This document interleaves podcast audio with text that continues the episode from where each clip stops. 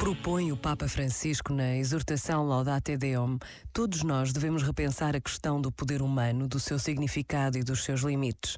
Com efeito, o nosso poder aumentou freneticamente em poucos decénios.